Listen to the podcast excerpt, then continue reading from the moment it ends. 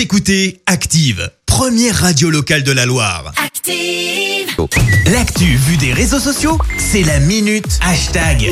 6h56, on parle buzz sur les réseaux avec Clémence. Ouais, ce matin, il y avait de quoi faire. Le compte Twitter de Trump bloqué ou encore le match nul des Verts face au champion de France en titre, le PSG, score final un partout, on le rappelle. Mais non, j'ai plutôt choisi de parler. Oh le suspense. Eh ben oui, Covid, ça faisait longtemps, Ah ça faisait bien quelques minutes que j'avais pas évoqué le sujet. Alors pourquoi on parle Covid? Eh ben Ouais. tout simplement parce que la vaccination a débuté chez nous dans la Loire hier. C'était au CHU de Saint-Étienne, la première vaccinée.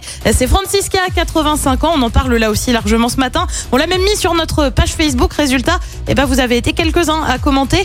D'abord, j'ai un peu envie de te citer euh, Julie qui a reconnu sa mamie, le tout bien sûr avec plein de cœur. Ah. Euh, D'autant que Julie n'était apparemment pas au Et courant. oui, elle Eh ben ouais. personne. Exactement. Tu as également euh, Caro qui s'inquiète de cette femme, membre du personnel soignant, qui a dû administrer le vaccin. Je te lis le commentaire. Imagine la pression, tous les yeux rivés sur elle. C'est vrai que clairement, c'était pas le moment de se louper, faut être honnête. Faut Euh, tu as aussi des personnes qui s'interrogent comme cet internaute. On va tous les passer en revue. Alors c'est vrai que bon, on avait Morissette, première française vaccinée, Francisca, la première ligérienne. Allez justement, on continue avec euh, ce tweet de Laure. Ma mère est la première femme vaccin à être vaccinée, euh, être, est la première femme médecin pardon à être Ah. vaccinée contre le Covid. Quel soulagement Et puis bien sûr la vaccination, ce sont des gens pour, mais aussi des gens contre. Et là tu as pas mal de commentaires. beaucoup, hein. Ouna a écrit se faire vacciner n'empêchera pas de le choper. Tu retrouves aussi euh, quelques passes d'armes entre pro et anti-vaccin. Ça va quand même jusqu'à des insultes. Alors non, on les citera pas. En attendant, vous savez quoi? Je vous propose un petit truc. On se refait une chronique Covid demain? Bah ouais, il y a Jean Castex qui parle à 18h. Oh punaise, c'est vrai.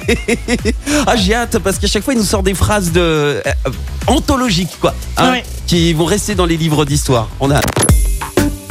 Écoutez Active en HD sur votre smartphone, dans la Loire, la Haute-Loire et partout en France, sur activeradio.com.